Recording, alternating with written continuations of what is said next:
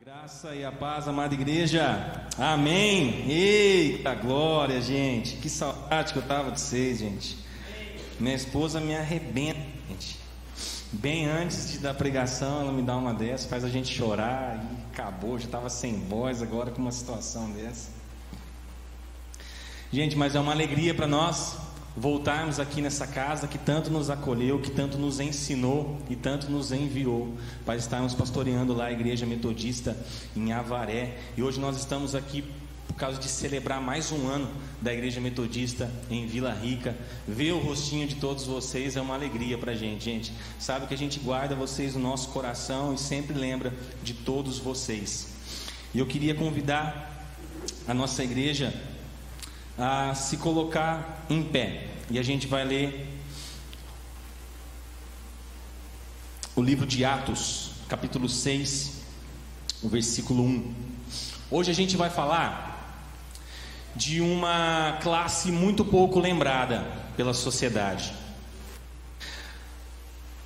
Era pouco lembrada na época de Jesus, continua sendo pouco lembrada na nossa geração, é uma classe que muitas vezes as pessoas não se interessam por elas.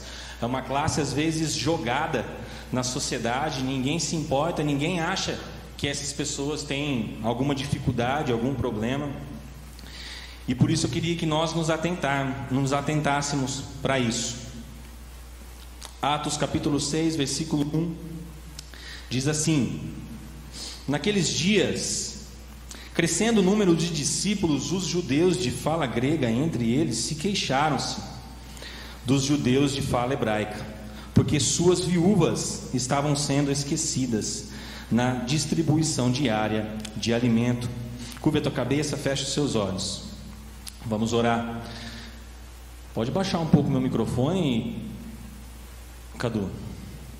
Lucas, Santo, Jesus. Senhor, obrigado, meu Pai. Obrigado porque mais uma vez estamos aqui lendo a tua palavra que nos ensina, que nos inspira, que guia as nossas vidas, ó oh meu Pai, que move os nossos corações. Senhor, temos tantas coisas para aprender, Senhor, na tua palavra. E por isso eu te peço, Senhor, meu Deus, que o nosso coração esteja bem ensinável hoje, que o nosso coração esteja molinho para receber, Senhor, meu Deus, a tua Deus, e que a tua palavra venha gerar transformação na nossa vida, Senhor. Eu te peço em nome do Senhor Jesus, conduz, Senhor meu Deus, este culto, Senhor, conduz, Senhor meu Deus, a nossa pregação, conduz a minha vida. Pai, eu te peço perdão, Senhor meu Deus, pelos meus pecados, perdão, Senhor meu Deus, por quem eu sou, meu Pai. Eu te peço, Senhor meu Deus, que o Senhor esteja usando a minha vida, os meus lábios, que não seja eu falando, que não sejam os meus pensamentos sendo expostos aqui, Senhor meu Deus, mas que seja o teu coração sendo colocado, Senhor meu Deus, no centro desta igreja, Senhor meu Deus, que seja, Senhor meu Deus, a tua vontade sendo colocada no centro de cada coração, de cada um e de cada uma aqui neste lugar, meu Pai. Eu te peço, Senhor, e desde já te agradeço no nome do Senhor Jesus. Amém e amém. Glória a Deus. Vou usar o confio, tá, Cadu? Não é o meu desejo, mas vamos lá.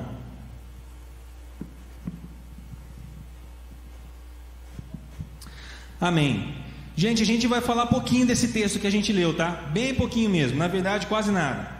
Mas eu quero que vocês fiquem com a Bíblia aberta, que a gente vai acabar lendo outro texto no decorrer da minha pregação.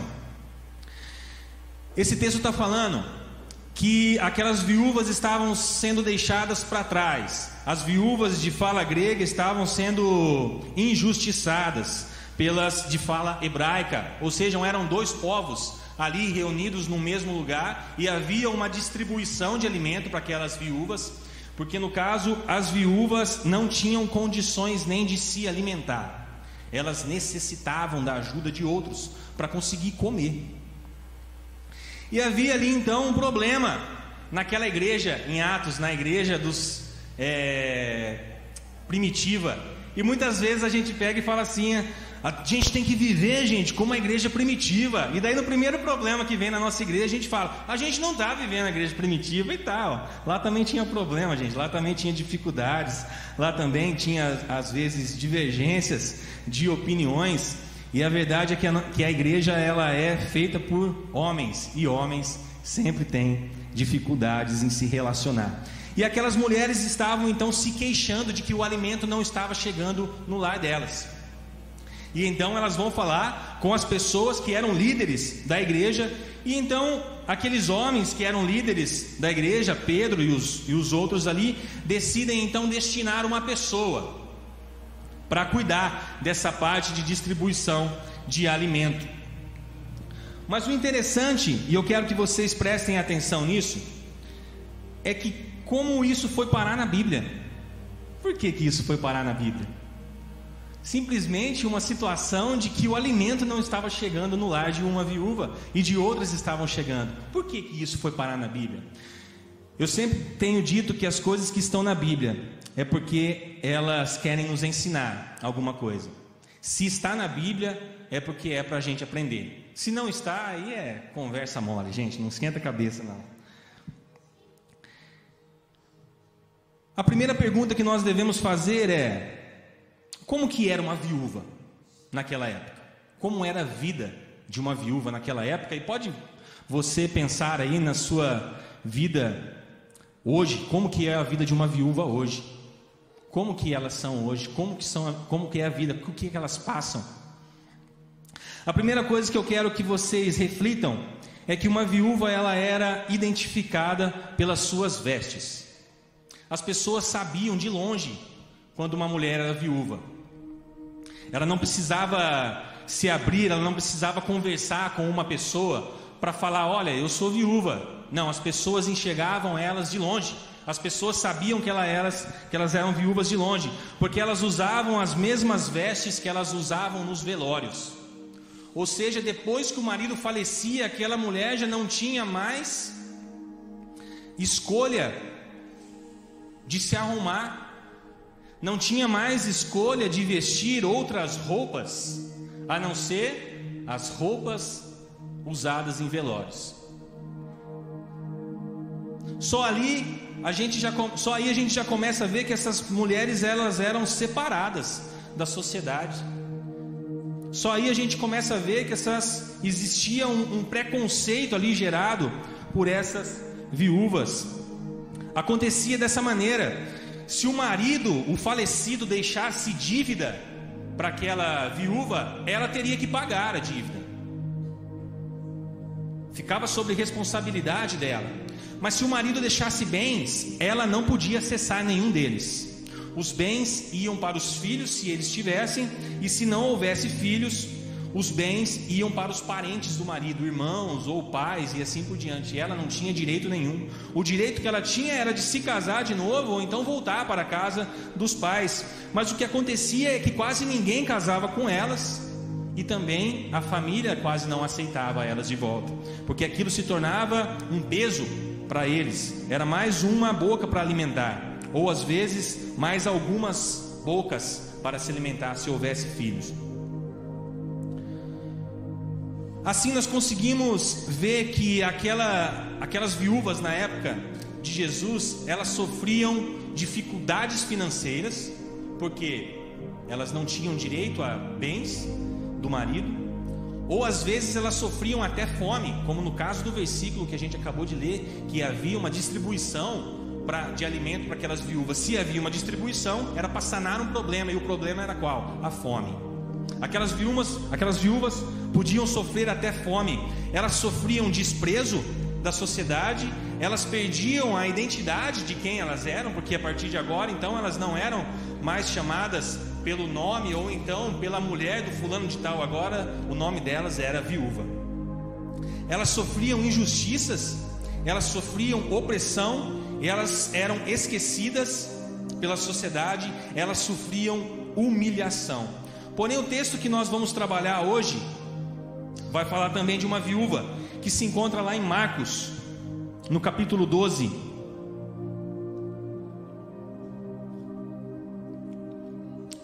Do versículo 41 ao 44. Marcos, capítulo 12, do 41 ao 44.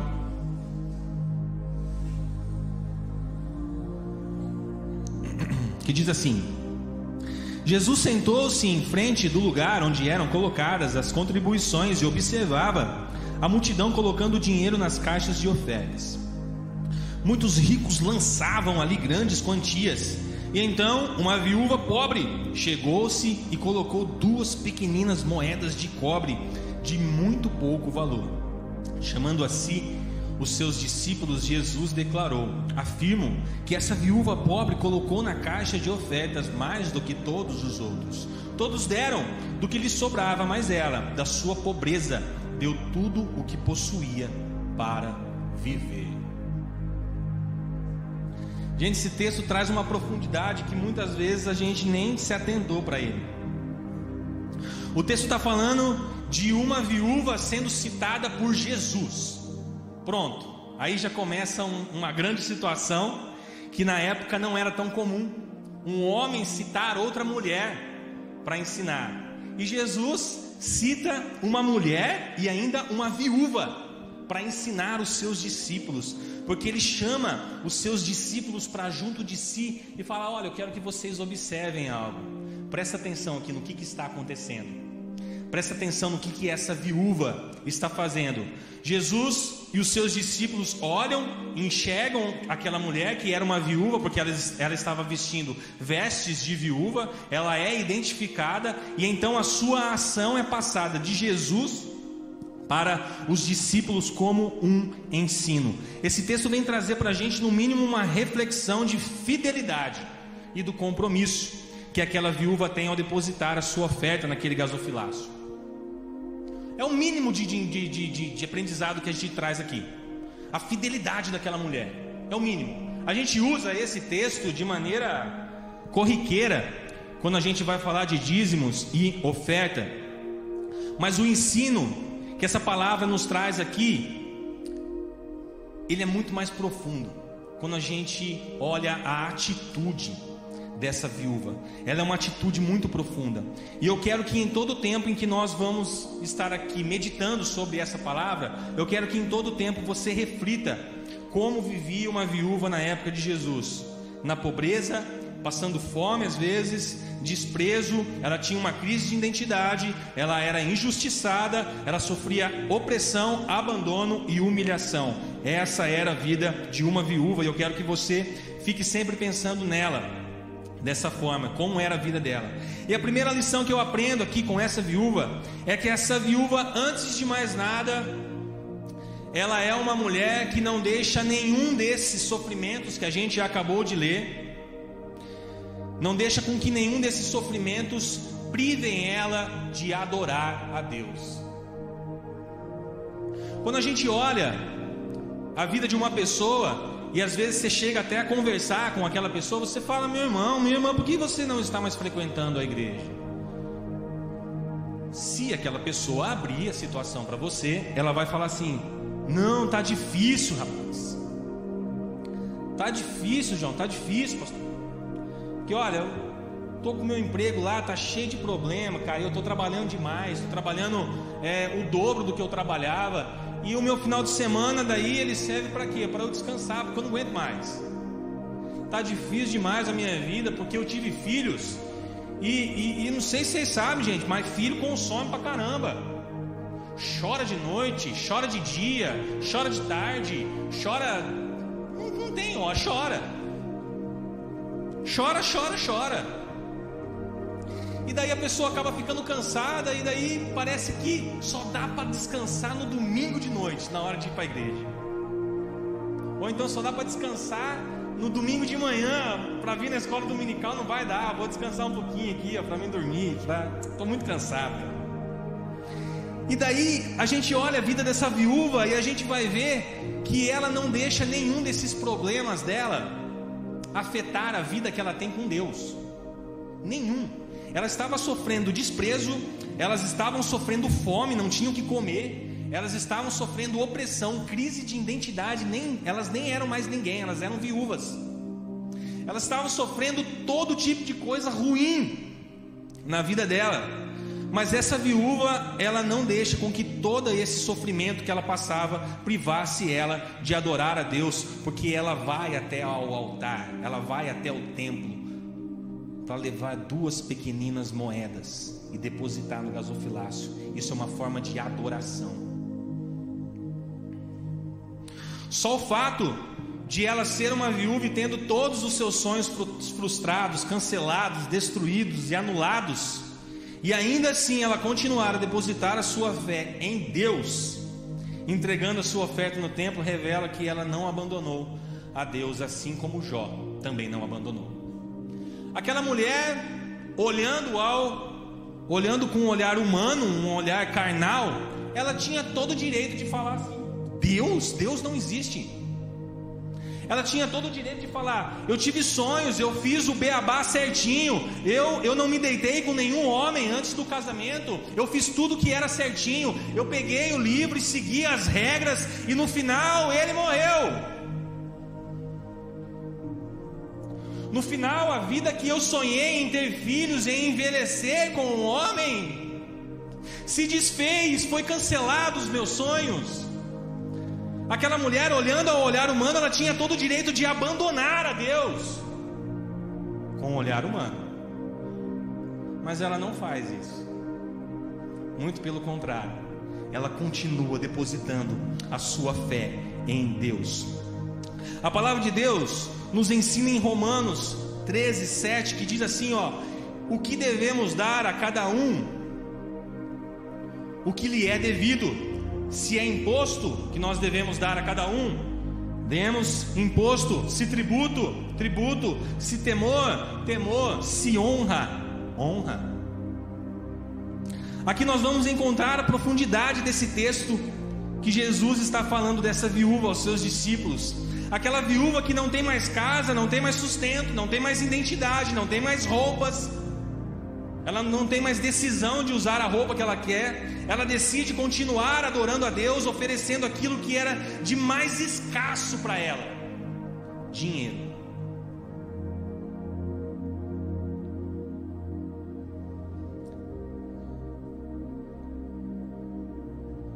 Talvez para você não seja tão escasso assim. Mas aquelas duas pequeninas moedas que aquela viúva deposita no altar significa um almoço que ela poderia comprar, significa a janta dela, significa até mesmo a água que ela poderia comprar para beber. Tanto é que Jesus vem dizer que aquela viúva entregou tudo o que ela tinha para viver. Jesus não vem falar que aquela viúva entregou tudo que ela tinha no bolso. Ora, o que tem no meu bolso é o meu celular, que vale mil reais. Não vale mais isso. Não, Jesus vem dizer que aquela viúva entrega tudo que ela tinha para viver. O que Jesus está falando, ela entregou o seu fôlego de vida quando ela deposita aquelas duas pequeninas moedas. Agora eu não sei vocês, meus irmãos, meus irmãs, mas eu fico emocionado com esse texto. Aquela viúva, aquela mulher, ela entendeu que entrar no templo do Senhor não estava na esfera de obrigação religiosa. Quando ela entra no templo do Senhor, ela não, ela não, está ali entrando no templo do Senhor dizendo assim: Ó, só estou aqui porque eu fui ensinado e, e é obrigação minha fazer isso aqui. Não, aquela viúva não faz isso. Aquela viúva, ela não entende Deus assim. Aquela viúva não entra no templo simplesmente por um costume religioso, dizendo eu fui acostumada a viver dessa forma. Não. Aquela mulher vai ao templo com um propósito e o propósito dela é servir, porque a palavra culto quer dizer servir. Foi interessante que hoje na escola dominical o, o o Davi falou sobre serviço, sobre servir a, a Deus, ele nem sabia da minha pregação. Mas aquela mulher vai ao templo com um propósito, e o propósito dela é servir. Porque o culto quer dizer servir a Deus, servir as pessoas. Aquela mulher entra naquele templo disposta a servir ao Senhor, não pelo carro que ela ganhou, Aquela mulher entra ali disposta ao servir ao Senhor, não pela promoção no trabalho que ela recebeu. Ela entra no templo do Senhor nem tão pouco pela família que ela tinha, porque agora ela já nem tinha mais. Olha, eu vim aqui no culto para agradecer a morte do meu marido. Não foi isso. Aquela mulher entra naquele espaço de culto para honrar a Deus, simplesmente porque Ele é Deus. Só isso. Ela não tinha que ter outro motivo para honrar a Deus. O simples fato de Ele ser Deus já é suficiente para ser digno de toda honra, de toda glória, de todo louvor. Sabe, queridos, eu tenho entendido que aquilo que nós fazemos no secreto tem muito mais relevância do que aquilo que eu faço e é divulgado. Porque aquilo que eu faço no secreto chama a atenção de quem importa, que é Deus. Mas aquilo que eu faço e é divulgado chama a atenção de aplausos de homens. Aquela mulher, ao entregar aquelas pequenas moedas, que eram tudo que ela tinha para viver, ela honra ao Senhor. Agora em Romanos vem falar se tributo, tributo, se imposto, imposto, se honra, honra. Olha o que acontece nesse texto. Olha o que Jesus faz. Ele chama os seus discípulos e diz a eles: Querem aprender a honrar? É assim que se faz. Eu não sei vocês, mas para mim, não tem maior honra que ser citado pelo próprio Jesus como exemplo a ser seguido. Jesus chama os seus discípulos para aprender com uma viúva. Jesus chama os seus discípulos e diz: Ô oh, seus bandos cambados, seus cabeção, aprende o que, que essa mulher está fazendo, porque ela está me honrando com duas pequenas moedas ela está entregando ali o seu almoço, a sua janta, ela está entregando ali no altar o seu aluguel, ela está entregando ali a parcela do financiamento do carro dela. Ela não está nem se importando com essas coisas, porque a única coisa que ela tem no coração dela é honrar a Deus. E se aquilo que era de mais valioso para ela era a escassez, era o dinheiro que ela tinha no bolso, que é o que representava o fôlego de vida dela, porque sem comer a gente não vive. Ela falou: É isso que eu vou entregar duas pequenas moedas. Pastor, vai falar de dinheiro? Vamos citar Abraão.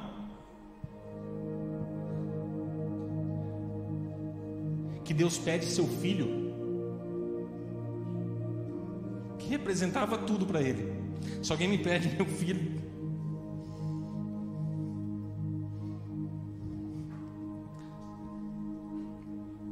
Abraão obedece ao Senhor e fala assim: se é para honrar Deus, eu vou honrar. A gente sabe que Abraão era o pai da fé e ele, de alguma forma, ele sabia. Ali no íntimo do seu coração, uma esperança de que ele não precisaria ofertar, sacrificar o teu filho. Mas a verdade é que ele sobe com o teu filho até o monte para oferecê-lo a Deus como honra.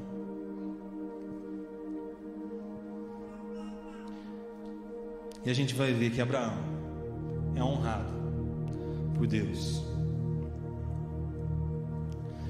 Nós chegamos em um tempo que não dá mais para nós esperarmos o que vai acontecer. É um tempo doído, gente. A gente passou dois anos aqui nessa igreja, os dois anos de pandemia. Que bênção que foi, gente. Foi uma maravilha. É ou não é, pastor? Tivemos que aprender a falar em câmera, tivemos que aprender a mexer com um programa que nunca tiver, nunca tinha aprendido. Tivemos que, que, que fazer as coisas às vezes escondido. Tivemos que fazer de tudo, gente. De tudo. Mas pensa num tempo bom que foi esses dois anos. Porque foi um tempo em que nós pudemos ver corações dispostos a servir a Deus, a honrar a Deus. Nós chegamos em um tempo em que o joio está sendo separado do trigo. Chegamos em um tempo em que os fiéis estão sendo separados dos infiéis, a volta de Jesus está próxima e não dá mais para a gente ficar olhando o tempo. A palavra vem dizer que Ele está à procura de verdadeiros adoradores que o adoram em espírito e em verdade. Pode ser o seu último culto hoje.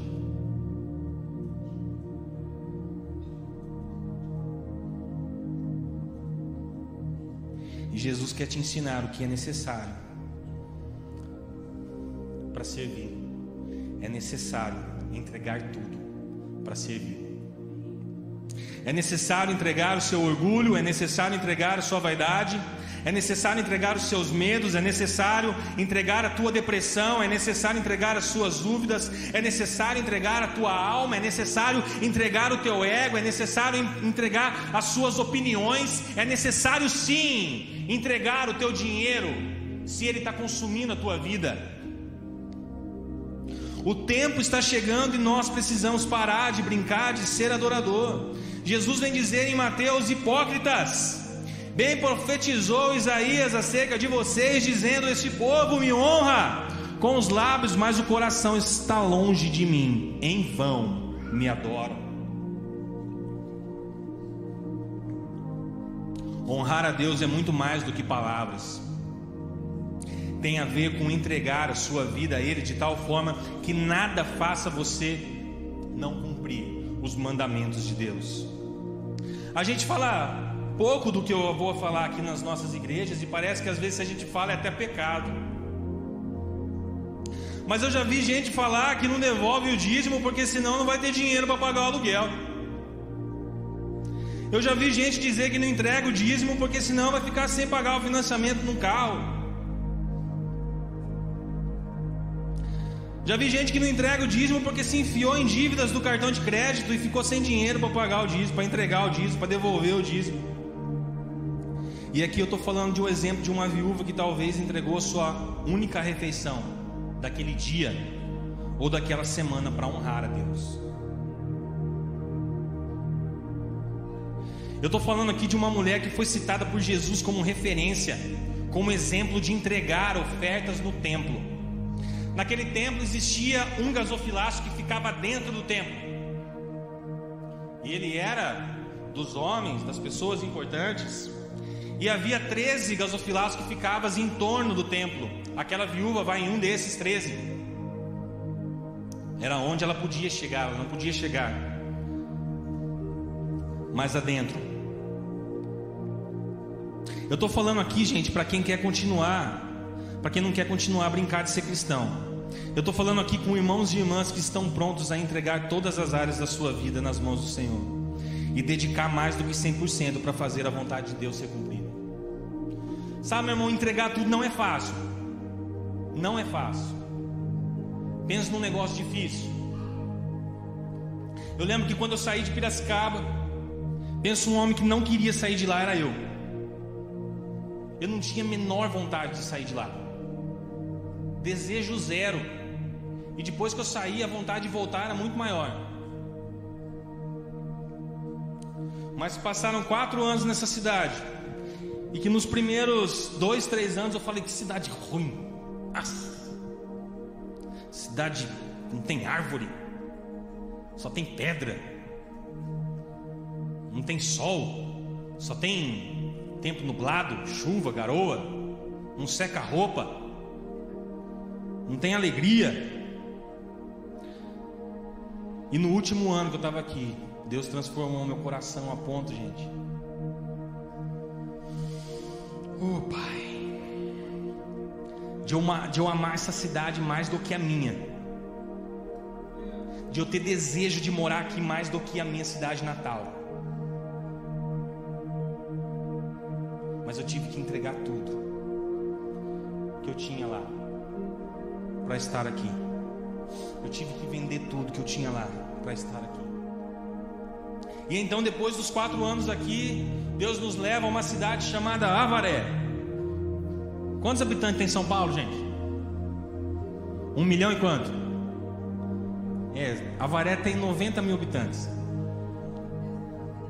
Mas tem McDonald's.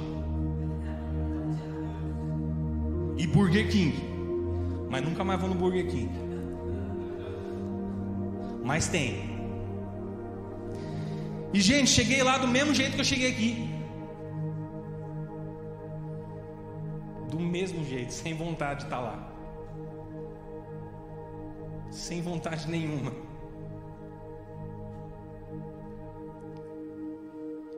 Mas acontece que Deus me falou não é para entregar tudo.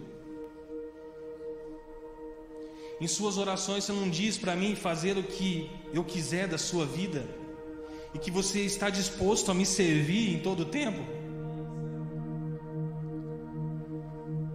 Quando eu te chamei, você não disse que você até iria, mas quem iria te sustentar seria eu? Eu falei, Deus. Então entrega as tuas vontades para mim.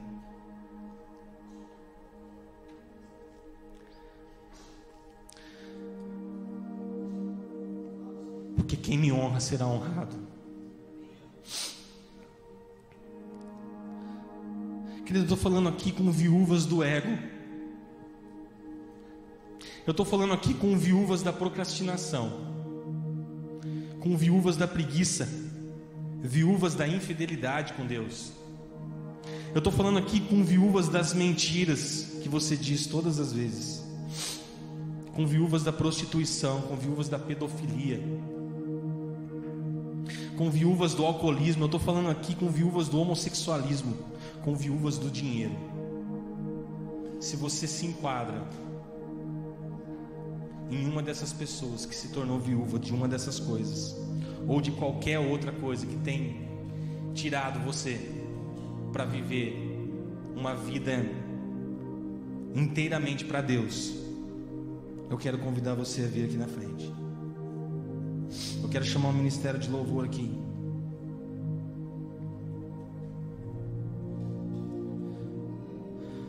Porque se você não entregar tudo, não tem como você honrar a Deus. Não tem, gente. Eu estou falando aqui que eu não tinha entregado tudo. Mas talvez você seja melhor do que eu. E já entregou tudo. Mas talvez você esteja na mesma situação que eu. E precisa entregar ainda alguma coisa para Deus. Eu quero convidar você aqui na frente, enquanto o Ministério de Louvor canta. E eu quero orar e ungir a tua vida com óleo, para que você saia daqui com o coração totalmente transformado por Deus, quebrantado pelo Espírito Santo.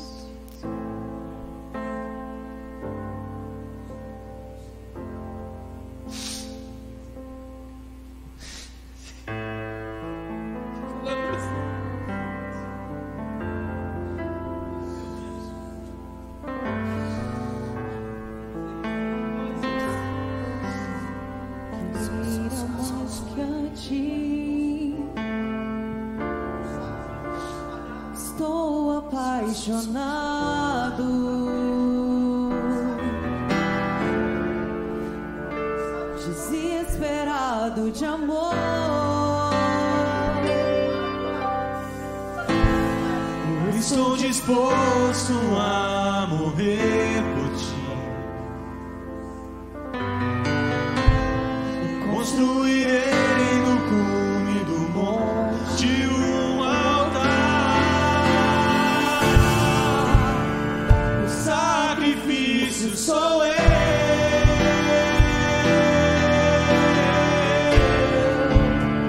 O sacrifício sou eu.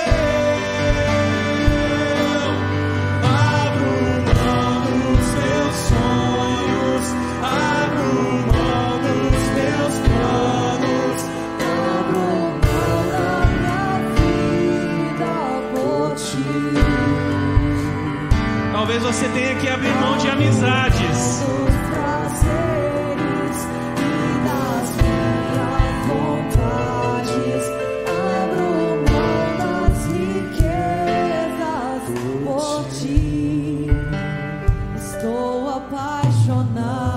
Talvez você tenha que abrir mão da sua solidão.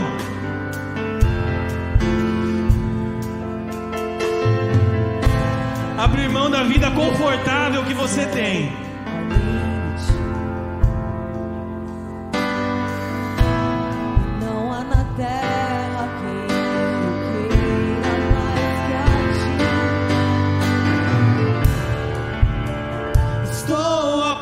apaixonado.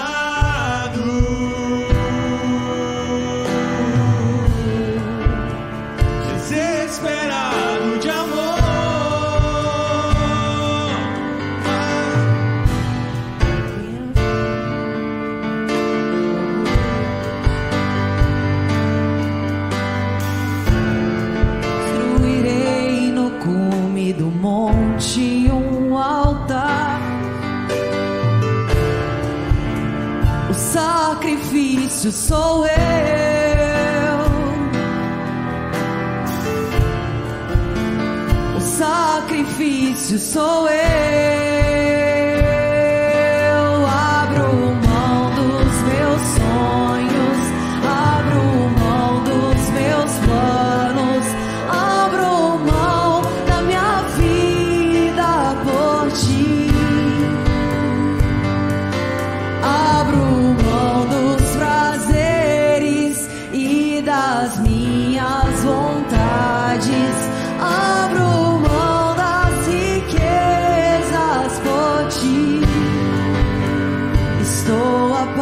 说那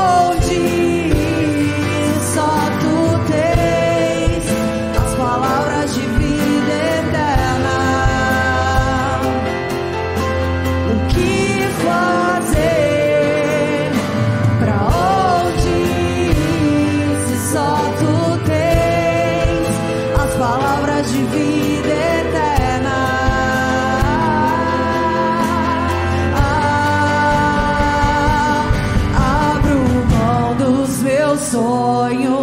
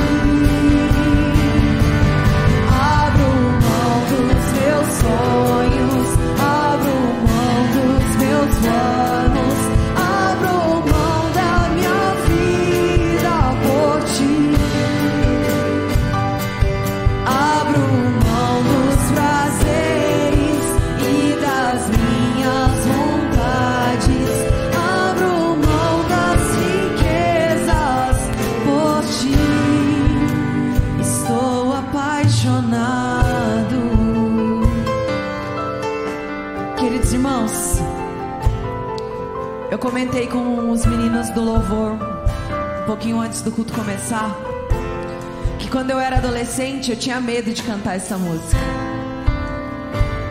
Porque dentro de mim eu dizia: Senhor, eu acho que eu não quero abrir mão.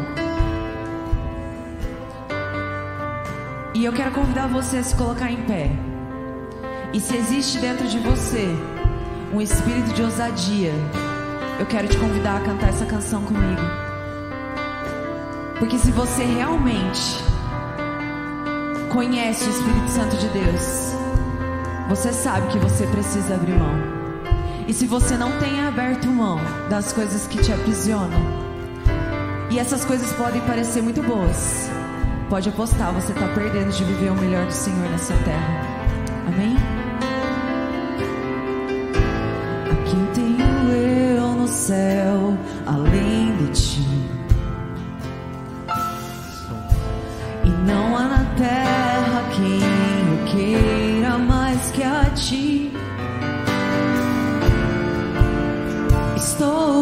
Apaixonado, te amamos, Jesus.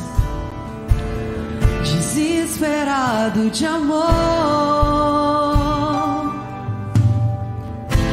Eu estou disposto a morrer por ti. Você está disposto? E construirei no cume do monte um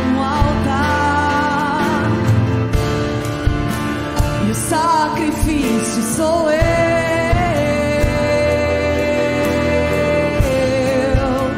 O sacrifício sou eu.